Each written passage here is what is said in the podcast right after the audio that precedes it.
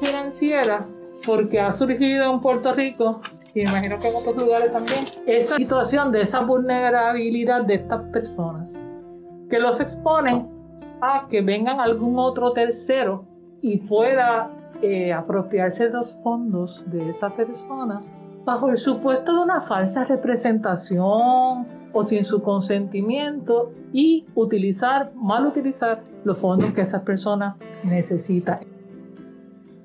El envejecimiento de la población y la crisis económica han contribuido al aumento en la incidencia de casos de explotación financiera, entre otros tipos de maltrato.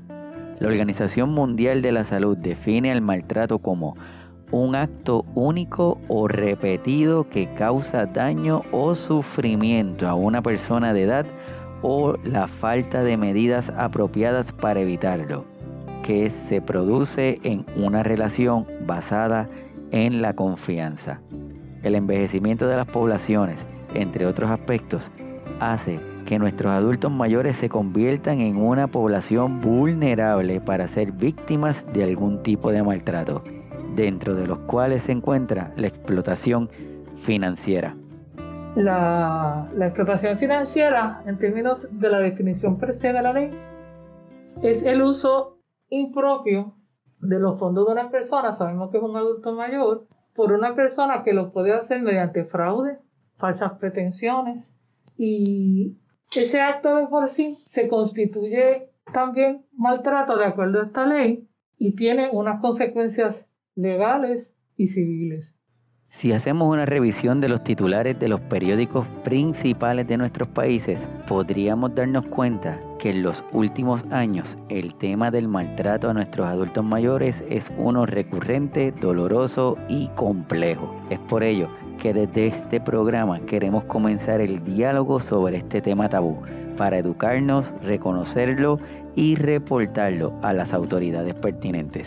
Por estadísticas, en la oficina de la Procuradora de Personas de Edad Avanzada, a modo de ejemplo, para el año fiscal 2016 a 2017, se recibieron solamente en la oficina de la Procuraduría de Personas de Edad Avanzada es aproximadamente 1.936 casos referidas por instituciones financieras. Esto sucede cuando esa institución financiera, ¿y qué son instituciones financieras? Bancos, cooperativas, cualquier sistema y otras personas, personas naturales y civiles, advierten que hay elementos de que se está dando una explotación financiera en la persona del adulto mayor.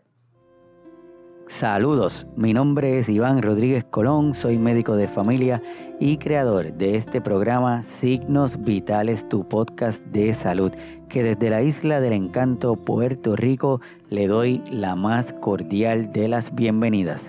Comenzamos. Estoy seguro que hasta este punto se estarán preguntando quién o quiénes son las personas y o instituciones que cometen este tipo de maltrato. En estudios de prevalencia nacional realizados en los Estados Unidos, la explotación financiera fue la más frecuente forma de maltrato de ancianos denunciada. La mayor parte de los perpetradores son los hijos de los adultos mayores. Eso, pues, eh, en muchas ocasiones el adulto mayor se inhibe de hacer las denuncias, tanto en la policía como en OPEA eh, o en el Departamento de Justicia, porque le da vergüenza o porque tiene pena por lo que le vaya a pasar al perpetrador, que la mayor parte de las veces tiene vínculos emocionales con ellos. Identificándose a un miembro de la familia como la persona que con mayor frecuencia causa este tipo de maltrato. Pero no son los únicos.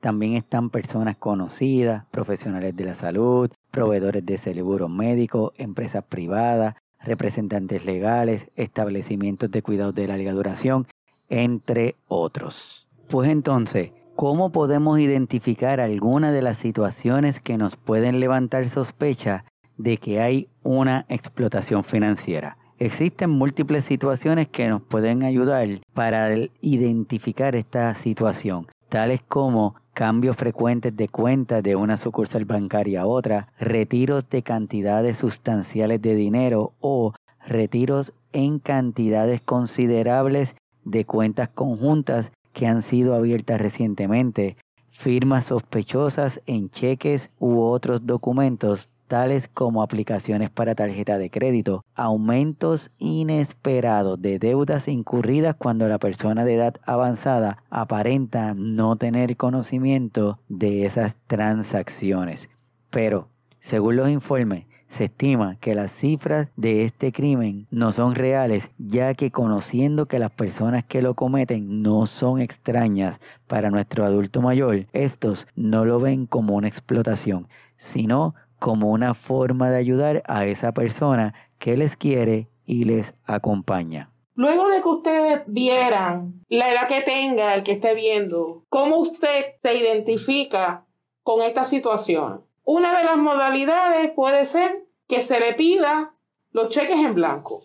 Usted tiene derecho a cuando usted hace un cheque, usted saber eh, a, la persona que va dirigido y la cuantía y estar de acuerdo a ese pago. No es una buena práctica que usted le esté adelantando cheques en blanco a alguien porque es, puede ser sujeto a que eh, lo, lo malutilicen. No comparta sus claves secretas. Si usted entiende que necesita, porque mira, eh, no me llevo con el internet, no entiendo cómo es esto de solicitar las cosas, no entiendo cómo funciona la TH móvil, trate en lo posible de que la persona con quien usted comparta sus claves secretas realmente sea de su confianza, pero no sea flexible y, y se las diga a cualquier persona, incluyendo familia. Usted tiene derecho a utilizar el dinero de la forma en que usted entienda y que sea para su beneficio. Usted no puede, como di, eh, mi mamá decía, que usted no podía dar agua de un cántaro vacío. Usted no puede partir de la premisa de que usted va a estar eh, donando, regalando, prestando su dinero, porque al fin y al cabo se puede usted quedar con una necesidad que nadie le va a proveer y que no está en beneficio suyo. Pero desde la perspectiva mía, que soy cuidadora full time, a mí me parece bien importante que la gente se oriente, es que tenemos que asumir la responsabilidad de estar pendiente, porque a veces las personas se les pasa a los adultos por las razones que sea y a veces no distinguimos en qué, en qué situación la persona está consciente o no. Por ejemplo, las llamadas telefónicas. Mi papá tiene 98 años y tiene la mente, diría que ya la tenía bastante bien para 98, bastante. Pero lo han cogido dos veces con las llamadas. Una, cuando yo me retiré, que le pasó a todo el grupo de gente de su categoría de edad, que hubo como, como, como un link de información, tuvo que cambiar la cuenta y las llamadas recientes que te llaman, y le, porque muchos viejitos están solos, papi tiene intuiciones de no coger, pero que se coloque, pero es lo ilustro, y coge el teléfono, y esto es como los nenes chiquitos, pasaron dos o tres minutos y yo, no digo nada, había una persona o una máquina y yo lo oigo y voy al cuarto, me paro en la puerta, Agustín Pérez, y yo lo hago. Entonces él coge y le pregunta, ¿y quién habla? Y le colgaron los esquemas. Esos esquemas es una de las cosas que hay que tener mucho que ver. ¿Cómo no le explica a un adulto mayor que no, a veces no está muy seguro de la realidad, pero pasa? ¿Cómo podemos prevenir la explotación financiera si a esto le añadimos que en tiempos de pandemia el encerramiento y el distanciamiento físico de nuestros adultos mayores se ha incrementado. Tal vez algunas de las recomendaciones que les podemos ofrecer no preste sus tarjetas de crédito o débito. No comparta su número secreto con nadie. No firme cheques en blanco o sin nombre no tenga su tarjeta del Seguro Social en su cartera, manténgala en un lugar seguro. Evite dar dinero a las personas extrañas que le ofrezcan una ganancia que usted no puede saber si es real o no. No brinde firmas para préstamos. Revise mensualmente su cuenta de banco y anualmente su estado de crédito ahí también es importante que estemos bien conscientes cuando hagamos una de las dos cosas, o otorgarle un poder a alguien o cuando aceptemos el cargo de un poder, porque no es aceptarlo porque Rosana me necesita, sí, mija, yo soy tu tutora, pero entonces después hay unas responsabilidades claro. en el manejo de las cuentas y en la, en la secretividad de las cosas, que es importante. Yo creo que si alguien, algo debemos llevarnos este día claro es que entre los varios factores, ¿verdad? Porque es un conversatorio, es que tenemos que crear conciencia del problema que tenemos, cuidar a ese adulto mayor porque es frágil, esté consciente o no esté consciente, y que si hay remedio, como nos ha explicado la licenciada Miranda, sí hay una agencia que titánica con todos los problemas que tiene, que si hay remedio para usted canalizar las situaciones que tenga, muévase, llame, oriéntese. A modo de comentario final, nuestras licenciadas invitadas nos dijeron. Tenemos que cuidar a nuestros adultos. Y perdonen que yo des énfasis porque yo soy abogada en pausa, yo no estoy trabajando, yo soy abogada. Y me preocupa el sentido de que hay que cuidarlos. Y una forma de cuidarlos es atendiendo estas cosas, orientándonos, crear conciencia, crear conciencia de esa situación y tomar la acción pertinente a base de todo lo que hemos hablado hoy de, de canalizar las situaciones con las agencias y orientar a la familia. Mi mayor, mi, mi mayor este, preocupación es que el, entorno de ese adulto, y yo vuelvo y distingo de las dos situaciones que tenga, es que se orienten, que aprendan de esto, que sigan buscando información, que sigan atendiendo estos programas como este, la literatura, y que cuiden. Cuidémoslos a ellos, atendiendo nuestras responsabilidades y que nos orientemos para tomar la acción. Uno de, de, la, de las responsabilidades que nosotros tenemos como sociedad y como familia es velar por el uso eficiente de los recursos del adulto mayor.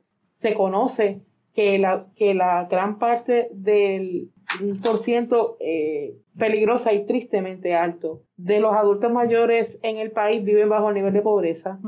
Sus recursos no son infinitos y la diferencia de que usted le, le, saque de una cuenta de banco a un adulto mayor 100 dólares, posiblemente para usted no es nada y se va a comprar una cartera, cuando esa es la diferencia si el adulto mayor termina su compra de alimentos o se compró sus medicamentos. O se compró la insulina o no. Y de todos modos, sea, mire, explotación e, financiera son 5 dólares, son un millón de dólares o 30 millones de dólares.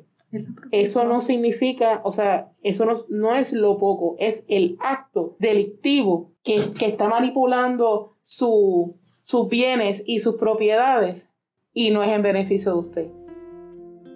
Este ha sido otro programa intenso que nuevamente requerirá que cada uno de nosotros continuemos con esa introspección para convertirnos en vigilantes de nuestros adultos mayores y evitar que se conviertan en una nueva víctima de este crimen que es la explotación financiera. Identifiquemos las agencias pertinentes para ir creando sociedades más protectoras de nuestros adultos mayores. Les invito a que escuchen la totalidad de esta conversación acudiendo a nuestra página de Facebook Signos Vitales Podcast en donde podrán gozar de todo el contenido de la misma. Si tiene alguna pregunta, o tema que le gustaría sea discutido en nuestro programa, envíalo al correo electrónico signosvitales.pr.gmail.com. Además, les invito a que se suscriban a este podcast y a nuestro canal de YouTube para que se mantengan al día con los próximos episodios. Mi nombre es Iván Rodríguez Colón, médico de familia, y les agradezco que nos hayan acompañado esperando que compartan el contenido y que continuemos gozando de su compañía. Hasta pronto.